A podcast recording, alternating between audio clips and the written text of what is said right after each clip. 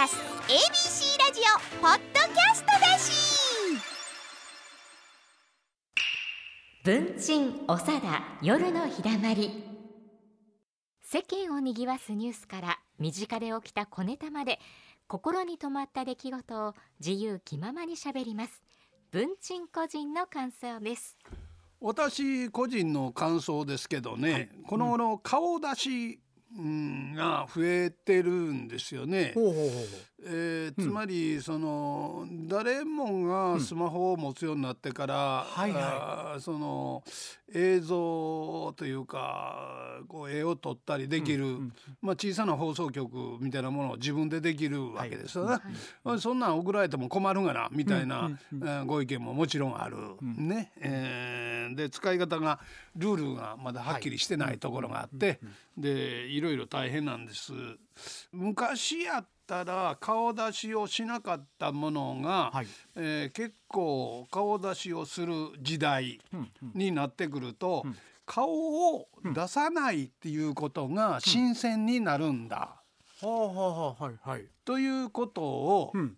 えーこの一月ほど前の「紅白歌合戦」のアドアドという人がはい。シルエットではいえー京都の東本願寺さんから、えー生中継をなさいました。へえ。ご覧になりましたか？いや見てないですあ、そうですか。はい。私は、はい。あのーえー見ました。はい。うん。で、紅白も、まあ以前のような数字はないですけれど。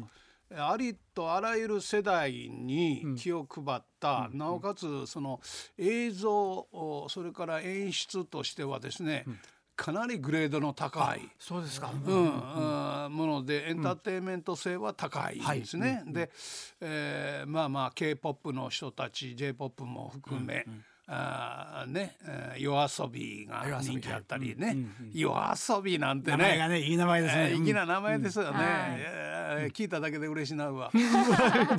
でそのねその中で、そのアドっていうのは、脳の指定に対してのアド狂狂言ですね。狂言であ狂言狂言。アド打ちっていうことあそうそう。アドうん。えー指定に対して、アド相方相方ですええ。ねうん。あ相方っていうのは意味らしいですね。脇役ですね。うん。脇っていうような、あのそんな意味らしいんですけど、はいはい。シルエットでお歌いになってて、で私は最初シルエットクイズかな。あいやいやおまも出てくるやろと。懐かしいですね、はい。シルエットそうそうほら加藤さんは懐かしい懐かしいでしょ、で僕らは生で、うん。ね小池さんのシルエットクイズに出演してたから、あ あええ。身内の話あれであれでハワイ旅行も取ったし、でうん。あのねシルエットで、あの影で誰かを当てるというね、うん。そういう、はい。ありましたありました。うんそれからも今回もそうともだうん、テレビでしたよね、はいそういうコーナーがあった、はい。その顔を出さないシルエットで、そこに、あのアドという人が出てはん、ほんでシルエットだけはなしにこの光でこのレーザー光線やらねバリーライトやらいろんなもの使ってもう、もうこれでもかっていうぐらいの演出がはい。すごいものがあったんですよね。であれを見ながら私ね、シルエット落語っていうのをね、えー今考えてまして。はあ。かけてあげ。のえ？もうし後ろから正面当てて。うん後ろから正面当ててね、はい。障子をはいはいはい置い。てね、前に、あの講座に障子ね影みたいなね西3影枚ほど置いといて、はいはいほんで後ろから当ててもらって。正面当てて、でシルエットで私が、あー喋ると、ほんなあのね面白いことがいろいろできるのちゃうそその場で考えてやったのに。でどうしまんの？それあネタは？ねで、そこで、その私が喋ってはいはいいるの疲れるんで、うん大変 CD 流して。それはねそれはそれ怠けてまんです。え？怠けてまんです。いやいや、うん。思考やから。趣向や趣向かそれは。趣向で、そういうふうにやっておいて、ええでそのね、あのーえ後ろのライトをこう、うん、近づけたり後ろ引いたりしたら大きなったり小さなったりするでしょ？はい、そうこうしてるうちに、あのそのシルエットがずっと僕やと思ってる間に人が入れ替わってるとか。ああ違う人が出てくると、うん。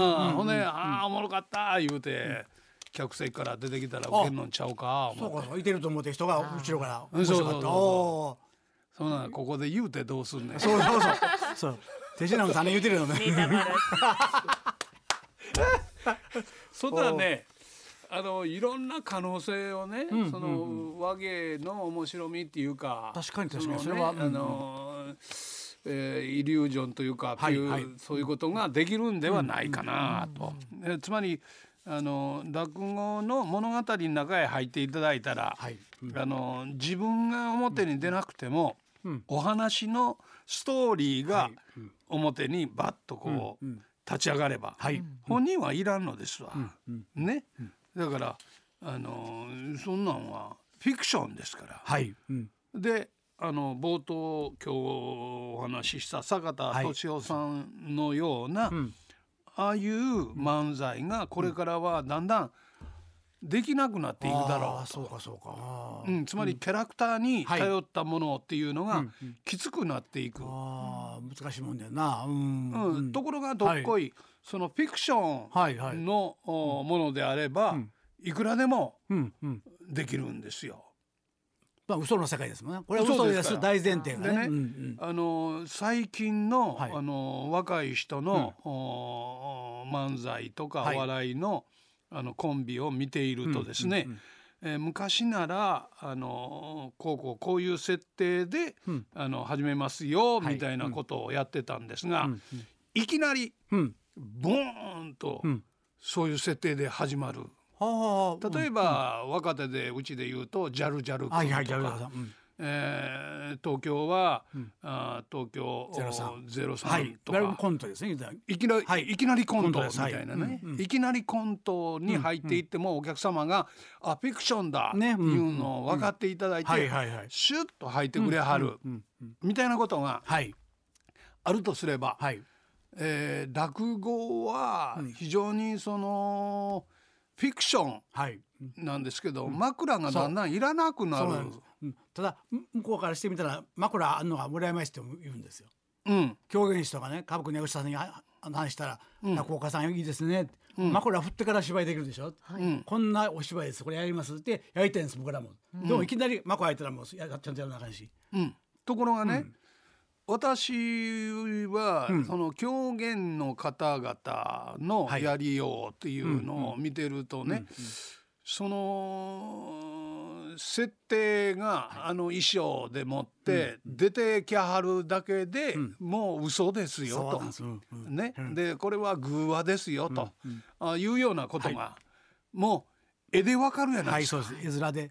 絵面であやふやなんですよ割と。あやふやな良さもあるんですけれど、で3つほど独演会なんかで話をするときに、例えば「ラクダ」なんかいうネタをやるときに、スーッと出ていって「ラクダいてるか?」って言って入っていった方がものすごい緊張感ともう始まってんねはい。やっていうフィクションの世界にゾーンと入るっていうのをできるんですよね。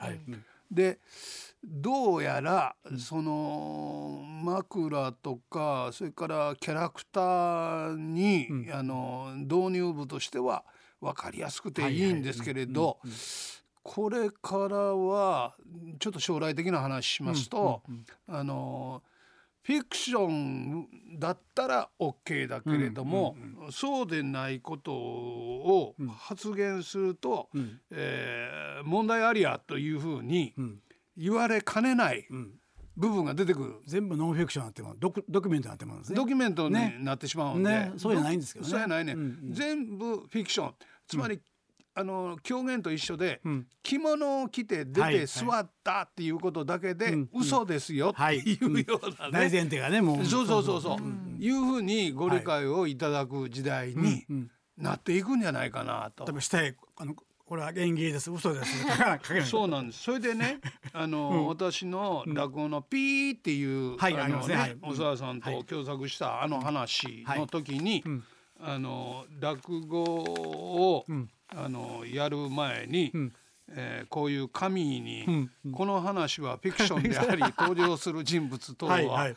あ一切架空のもので、現実とは関係ありません、みたいなのを、ひゅっと出し出しとかない、うん。出すと出すと、うん、お客さんが笑いはる。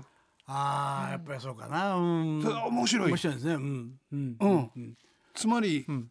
あのーなんかテレビの,、はい。あの映像のフィクションのドラマで慣れてはるっていうこともあるんですけど、であのなんかちょっと言葉滑ったなと思った時はパッとこれをまた。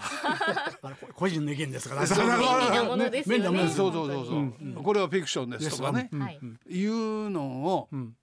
あのー実験的にやってみたり。面白いかもしれないで。すうんね、うんうん。面白かったですね。あほんならお客さんが、あの安心しはんそうかそうかそうか。ああのね、うん。この頃のお客さんってね、とてもデリケートなんですよ。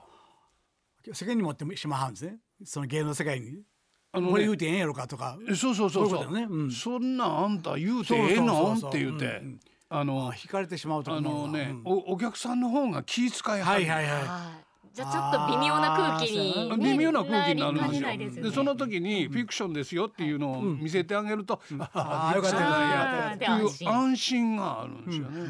えー例えばそうやな。うちらの若手の漫才の子でもこう「あええ加減にせえ」かなんか言ってこうパンとこうこう叩いたりなんかするね都市礼二さんなんか蹴り飛ばしてましたけどねパンと叩いたりなんかするのでもはい「あ大丈夫ですよ。プロが叩いてますから」はいね。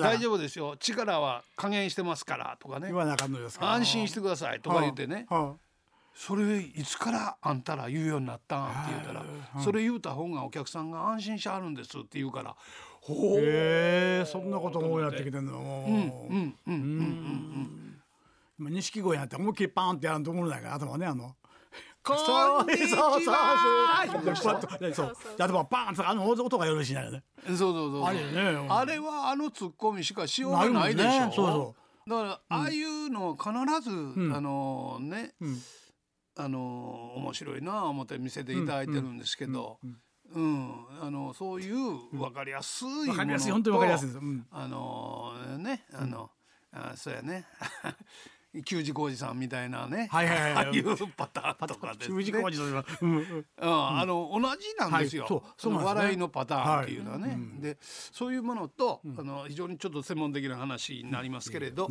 お客様がフィクションの中で楽しんでいただけるっていうのは、私は落語のあの面白みかなねうん。と思っておりまして。本来劇場入ったらフィクションの世界なんですからね全てね。そうなんですよ。ねううん。ん。せっかくだからねどねっぷり浸ってって思いますけどね、そうですそうです、まあまあね、あのまあまあ、皆さん上手に楽しんではいはいただいてるんですけれど、傾向としてそのようなことをふと感じる、今日23日です。二三日二三日でしたか。そう23日かい、今夜ここでお話ししたことはすべて文鎮さん個人の感想でした。文鎮おさだ夜のひだまり。